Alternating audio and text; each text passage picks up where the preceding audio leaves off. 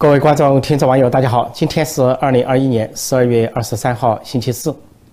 网上盛传刘亚洲被捕，说从北京传出消息，体制内传出消息。那么刘亚洲呢，是中共的上将，呃，做过国防大学的政委，呃，另外呢是前国家主席李先念的女婿。说这个消息很震动。相关的传言显示，说他跟这个兄弟啊刘亚伟一同被捕，啊，但是呢，刘亚伟实际上在美国。在亚特兰大做卡特中心的中国项目主任，长期负责中美双边的一些学术合作。那么有作家叫毕如凯去传了这个消息，但是他后来呃了解到刘亚伟呢在美国并没有被捕，他向刘亚伟表示歉意，说是误传，说刘亚伟很大度，没有计较。那么他向刘亚伟证实刘亚洲有没有被捕，但刘亚伟没有直接的回答，他只说了几句话，说事实混沌。真假难辨，是也非也，静观其因。就他自己都不知道他的哥哥刘亚洲是否有被捕。进一步的考证发现呢，说跟刘亚洲同时被捕的他的弟弟呢叫刘亚书，另外一个弟弟，呃，因为刘亚书在说中国的总参谋部任职，也是一个将军级别的人物。呃，刘亚洲呢总共有四个弟弟，总共五个兄弟，有刘亚书、刘亚伟、刘亚军、刘亚武。说这个刘亚军跟刘亚伟都在国外，其他三个呢都在国内，而是在军中任职。比如说刘亚武现在是空军第五师的政委。那么这个相关的消息显示，刘亚洲被捕的时候说全家被捕，包括妻子和儿子。说之后呢说妻儿被放回，而他的妻子就是前国家主席李先念的女儿，就是李小玲，树林的林。这个林跟那个李鹏的女儿李小玲无关。那么这个李小玲呢是长期担任中国。对外友好协会会长，一直到去年四月才退休。那么李小林跟刘亚洲呢，是在武汉大学读外文系的时候，读英语专业的时候，他们是同学，互相认识。呃，就七十年代，他后来结为夫妻。所以刘亚洲呢，就成为国家主席李先念的女婿。只不过呢，呃，按照红二代太子党的划分，他不是直系的红二代太子党，但是属于准红二代、准太子党，以女婿的身份成为红二代太子党中的一员。那么这回的一些消息传闻说，他被捕的时候是张又祥率队去逮捕他。张又祥是现在的军委副主席、政治局委员。张又祥呢，跟习近平是交好，是死党，是属于习家军人物。因为张又祥的父亲张宗逊跟习近平的父亲习仲习仲勋以前呢，在中共建政前是西北军的这个合作。呃，一个是政委，一个是司令员，或者一个副政委、副司令员。因为司令员兼政委实际上是彭德怀。那么这两家呢，说是呃很很早就交好，因此呢，习近平对太子党红二代其他人都不信任，都要排挤出局，唯独留下了张又祥跟他配合。那么如果是张又祥带队去逮捕了，说刘亚洲，刘亚洲是在所住在空军总医院被捕的，是十二月十五号。如果是张又祥做出这个动作，那明显的就是违规违法。前几天啊，习近平还开会强调要遵守党内法规，因为你凭一个军委副主席和政治局委员带队去逮人，这完全没有啊，可以说出师无名。如果说他违反了纪律，有军方的纪律，有军方有纪委，而刘亚洲本人还当过军方的空军的纪委书记，而且还是曾经是中纪委的委员。如果说他是违法的话，那其他的司法部门。呃，犯不着有一个政治局委员、军委副主席带队去逮捕他。其实呢，习近平呃无法无天，违反党政、违反法规啊，早早早已有之。就在他第一个任期里啊，就传出当时张又侠是中共四总部解放军四总部的总装备部部长，他就带队啊去中南海去清洗这个警卫局、中央警卫局啊，说是突然包围了中央警卫局啊，下令中央警卫局解散，然后局长和副局长分别都调离。然后就重新啊组建了说中央警卫局，这大概是二零一五年的事情。如果这回又是习近平委托张又侠带军去抓捕呃刘亚洲的话，那么在实质上来讲，从中国的党纪国法来讲，就是一场政变，是习近平方面发动的一场政变。那么习近平逮捕刘亚洲是什么原因？那么网上传出来说，直接的借口是。腐败或者是情色，呃，说腐败的指控，说刘亚洲成立了一个国防战略基金会，但这个基金呢，并没有说是拿来做正常的研究，而他是挪用了这个基金，因此呢，构成贪腐。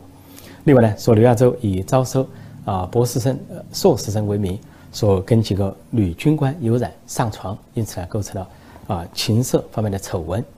当然，这是中共要抓人、要办人一贯的借口。呃，这个呃，而且中国的官员，不管是党的官员还是军方的官员，都一律的腐败和腐化这个情色丑闻，或者是权钱交易的丑闻，到处都有。包包括政治局常委张高丽和网球明星彭帅这个性丑闻，党内都还没有一个交代，习近平方面还没有一个对大众的交代，或者说是后续的跟进。所以讲这个理由呢，实际上是非常的勉强。啊，也不过就是一个借口而已。撇开这些贪腐或者情色的理由，那么体制内传出的消息，真实的情况是说，啊，刘亚洲参与了政变，针对习近平的政变，因而呢被捕。那么有人就说，哦，刘亚洲是一介书生，怎么可能发动政变？这就大错特错。刘亚洲并不是简单的一介书生，他在红二代太子党的人物中呢，是一个少有的著作等身的人物，的确很能写，很能想，也是一个思想家。但是他当过很多的职务。他在江泽民时代被提升为少将，那么在胡锦涛时代被提升为中将和上将。那么他做过空军的副政委，后来做过国防大学的政委，而且做过空军的纪委书记。而且在军中呢是主张反腐，曾经跟啊刘源，就是刘少奇的儿子刘源，刘源曾经当过总后勤部的政委。他们呢本来想帮习近平军中反腐，那么反了一些军中的大老虎，但是习近平对此呢并不领情，而是怕他们呢啊这个。染指权力，因为他们都是红二代太子党，而且很有能耐，因此呢，就把他们先后罢黜兵权，把这个刘源都以为要上升的时候，就把刘源调到人大当了一个闲差，一个委员会的副主任。然后，呃，刘亚洲也在二零一七年跟其他一些太子党红二代人物啊退休，就让出了军权，就相当于习近平啊把红二代太子党杯酒释兵权全部赶出局，不仅是把刘源和刘亚洲赶出局，还有呢。就包括空军司令员马晓天、海军司令员吴胜利，还有海军政委刘小江，这些啊都是呃红二代和太子党，而刘小江更特别，他是前总书记胡耀邦的女婿。当时被习近平杯酒释兵权的还包括张海洋，他是二炮部队政委上将。那么张海洋的父亲呢是张震，当过中共的军委副主席上将，说父子两代上将，两代上将父子。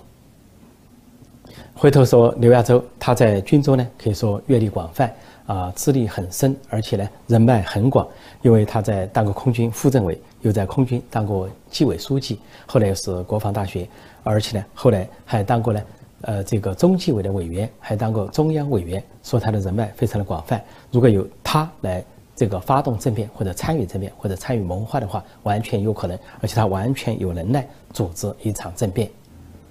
所以，如果说习近平逮捕刘亚洲，而且是兴师动众，由军委副主席、政治局委员张又侠带队去逮捕，那就说明问题绝对不是出自于什么啊情色问题啊经济问题，问题就出在啊政治问题，那就是政变或者说预谋政变。那么刘亚洲究竟是何许人？他的想法是什么？为什么他会反袭？习近平为什么会对他这么提防，并且最后是动手逮他？实际上呢，前些年有一个很有争议的一个作品，说出自于刘亚洲之手，啊，有一个反美片，说是政论大片，叫做《较量无声》，是二零一三年所炮制的。说这个片子分上下集，主要是充满了反美的基调，啊，说是刘亚洲是总策划，啊，另外一个呃总编导、总执行呢是总撰稿是叫晴天，啊，这个片子出来之后，一度让人们认为呢刘亚洲是反美的。其实呢，后来发现刘亚洲呢。拍这个片子有两种可能，一个可能就是说他是一个投名状，说投其所好，投习近平所好。习近平既然反美，那么他投其所好，获得习近平的一些认同，或者听取他的意见。另一个说法呢，就是说他是可能有意麻痹习近平，那么让习近平误以为他是反美的，然后让他得到重用。但进一步的说，刘亚洲本身呢，说在二零一三年拍这个片的时候，对习近平本人有误判。习近平当当时搞这个反腐或者选择性反腐，扫除党内政敌，尤其打击江派的时候，包括刘亚洲在内，有一个错误的估计，说这个反腐是为了政治改革，扫清道路。但后来，习近平的所作所为啊，并非如此，让他大失所望。那么这个片子就给人造成感觉，以为刘亚洲是反美的，或者是帮习近平反美的。其实呢，细看这个片子，刘亚洲是总策划，但是真正的总撰稿人就是总制片呢，是秦天，秦天是秦基伟的儿子。秦基伟呢是以前当过中共的政治局委员、国防部长，在一九八九年六四大屠杀那个期间，他是建业部队的总指挥。那么晴天有可能思想很左，因为晴天呢也是在中国的高层军方服务。那么他当时的身份大概是军事科学院的副院长。他跑制了这个片子，鉴于呢刘亚洲资格比他更老，名声比他更大，就请来刘亚洲当个总策划。或者让刘亚洲挂名总策划。其实了解刘亚洲的人都知道，其实刘亚洲是亲美派，而且是亲台派，在中共党内是少有的开明派、改革派，尤其在红二代太子党中是代表性的人物，可以说以有思想著称，啊，思想前卫、思想先进著称，甚至称得上一个思想家。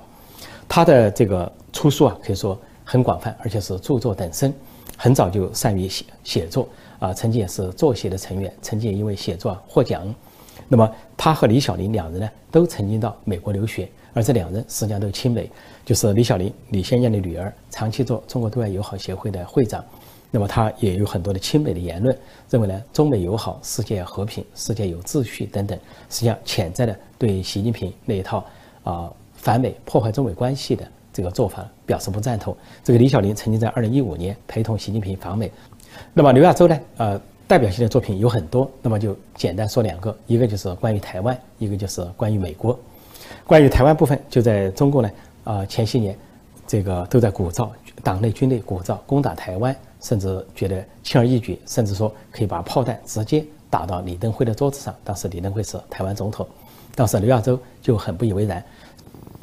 说当时在这个研讨会上。呃，刘亚洲冷冷地撂出一句话，说最大的敌人是自己。他就与给在座的人出了一个问题，他说：“试问，现在抬头是卫星，低头是雷达，你怎么大规模的调兵，不让敌方发现？”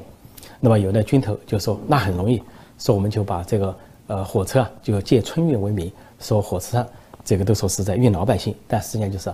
部队啊穿的是便装，说一夜之间可以把部队运到福建前线。”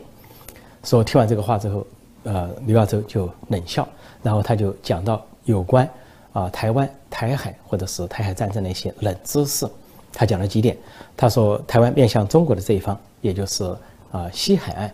是陡峭，没有可供登陆的海滩，而且那里守卫很严密。台湾早就做了这个坚强的防御的这些部署，包括火炮、导弹啊、滩头阵地等等。说，如果中共呃共军要去登陆啊，只能到另一头，就是台湾的东部海峡的另一边。那么绕到另一边，那就是非常费事，要双倍的路程。说那边有些啊登陆的这些滩头，啊说共军如果到那边登滩呃登陆的话呢，说实际上这个台湾的这个空军啊，它很多是停在山洞里面，山洞外只显示一二百米，而山洞里呢更长。说台湾的战机随时可以从山洞中呼啸而出，而且说东西海岸呢只有。啊，呃，不长的距离，那么这个，台湾的战舰，可以在东西海岸之间迅速到达。说，如果是共军滩头登陆的话，不仅遭到台湾的这个滩头阵地的重炮啊、导弹、火炮这些集体的这些密集的攻击，而且空军呢也可以是轮胎的轰炸。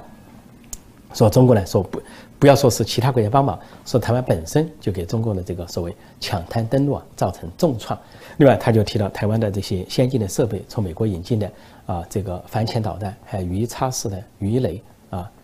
这些都可能给中国的这些军舰呢，啊，或者是飞机啊，或者是军事以重创。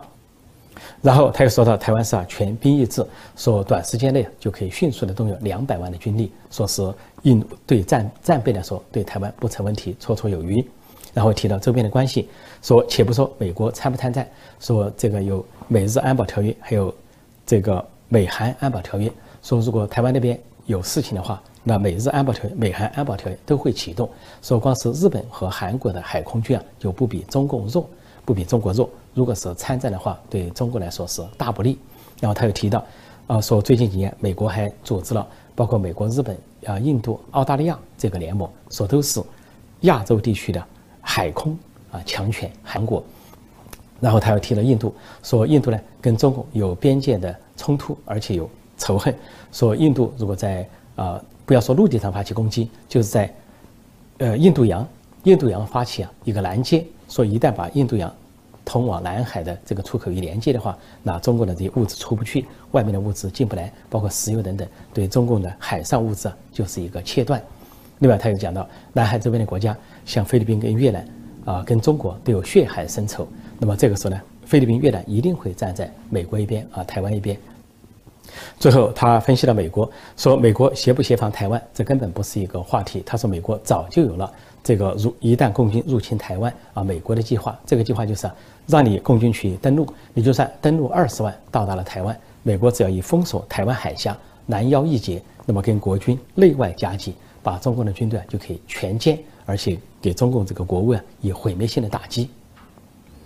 所以刘亚洲讲这番话呢，和这个座谈，实际上就给中共这些军头。当头泼了冷水，而且显出他们的无知。当然，这些话传到习近平耳朵里，肯定让习近平不爽、不高兴。因为习近平念之在之的就是武力攻打台湾，因为这个武攻台湾、拿下台湾，成为他长期执政、终身执政，认为是他登上红色皇帝宝座加冕的这个资本台阶或者红地毯带血的红地毯。关于美国，刘亚洲也有他的见解和宏论。啊，有一回呢，说香港有个《凤凰周刊》采访他，本来是谈西进战略，他谈了前半段谈了一些啊中国西进战略西西呃西部的拓展，但是后来话锋一转，下半部他谈到中国政治体制的转型。他说，一个政治制度如果不能让公民自由呼吸，如果不能把把一个代表人民的人放在领导岗位上，他这样的政治制度必然死亡。他甚至预言。说中国别无选择，在十年之内一定会有一个威权政治转向民主政治，这是大势所趋。说中国没有什么退路。他又举到苏联为例，他说苏联的失败并不是啊是外因，而是内因，是内部制度造成的。他苏联并没有在世界大战中被打垮或者打败，但是呢，后来在制度竞争中失败落败。然后他苏联当时也强调稳定，强调稳定压倒一切，但是事与愿违，事情后来都反了过来，导致了苏联的解体和苏联的崩溃。他现在转眼提到中国的这个政治，特别是外交，他中国的外交迷信金钱外交，迷信经经济和金钱是万能的，他这是一个愚昧和落后的表现。他说，就像对对外，你去非洲国家啊撒钱。他非洲国家官员的胃口越来越大，但是非洲的人民对中国的中国政府和中国企业的反感也越来越大，所以他认为呢，一个国家靠金钱和经济的力量去迷信的话呢，是一个啊落后和愚昧的表现。他说要靠文化和文明的力量，那才是一个进步的表现，是真正的力量。他说金钱啊和经济啊不能代表一个国家的真正的实力，也更不能代表软实力。他说经济和文化。啊，文化和文明才能够代表一个国家的实力，加上经济和军事结合在一起，才是硬实力和软实力的结合。他就批评中国社会，说现在中国社会弥漫着一种好像，呃，有钱能使鬼推磨啊，有钱万能，什么都能拿钱摆平这种思想。他对外也是如此，他认为这种金钱万能的思想、经济万能的思想，对外不能拓展，对内甚至不能够和平和安定。刘亚洲在说这番话的时候，没有提到“一带一路”。显然，人们可以联想到“一带一路”，习近平的一带一路，他的政治工程、国际政治工程就是靠金钱开路，就是一路撒钱，就是一路腐败、腐败文化。刘亚洲提到说，靠行贿的方式去开拓什么非洲和中亚，绝不会成功。然后他就回到提到美国，他说美国的实力啊，不在于华尔街，也不在于硅谷。也就是说，不在于金钱，也不是技术，它在于法治，在于法治背后的制度。它这是美国长盛不衰的原因。就美国的文明和文化，才是美国强大的基因、强大的原因。他比较中美，他说以十年维度可以知道政治的兴衰，以百年维度可以知道社会的兴衰。他说以千年维度可见文明的兴衰。那么就暗示呢，这个不管是政治竞争、制度竞争，还是文明竞争，中国都会败给美国。言下之意啊，就是中国应该吸取苏联的教训，而应该学习美国，就不仅有经济和军事的硬实力，关键要有文化和文明的软实力，建立一个文明的社会，让公民获得自由呼吸的空间，让领导人真正代表人民的意志。那么呼之欲出，他没有说出来的就是选举，民主选举。那么当时呢，他说这番话实际上是二零零九年，他预见说十年之内中国别无选择，啊，只能由威权政治转向民主政治。但是，但他没想到，习近平在二零一二年上台之后，阻止了这一进程，就是不是把中国在改革开放的基础上推向民主和宪政，而是想结束改革开放，把中国拉回到文革和毛时代，倒行逆施。所以，由于习近平的阻挠和人为的这个倒退复辟，但阻碍了啊刘亚洲所预测的中国的前进路线。刘亚洲在二零一七年退休，就从国防大学政委这个身份呢退休。退休之后，其实他以各种方式啊，仍然是呃直直接的或者间接的迂回的方式啊，表达他的观点。比如说，在二零一八年啊，中中国国内啊传出要抵制圣诞、抵制洋节这个声音甚嚣尘上，小粉红、老粉红啊，只敢五毛党都鼓噪，而这个习近平当局啊也是怂恿默认啊，到处散布啊不能过洋节。那么刘亚洲呢？那一天他就去一个小饭店吃饭，他在那吃饭就若无其事啊，好像似乎顾左右而言他的，顺便谈到说：“哦，今天是什么节日？是不是圣诞节？”别说是，今天是圣诞节。他说：“那好，我们就在这个小店啊庆祝圣诞节。”实际上就是跟习当局别苗头，只不过呢，他处理的相当的委婉，很微妙。实际上视频传出来都知道他什么意思，就是以一个红二代太子党的身份，前国家。啊，主席女婿的身份，上将的身份，国防大学政委的身份，在对习近平叫板，对习近平、王沪宁、习家军的极左路线叫板。明天是圣诞节啊，哎，这是圣诞节吧？对对对对对对，圣诞节嘛，我们在路边小店欢庆圣诞。硬件最差，软件最好，最破烂的门面里有最美的味道。看上去越高贵，可能越低下；看上去越香，可能越臭。要下哪里？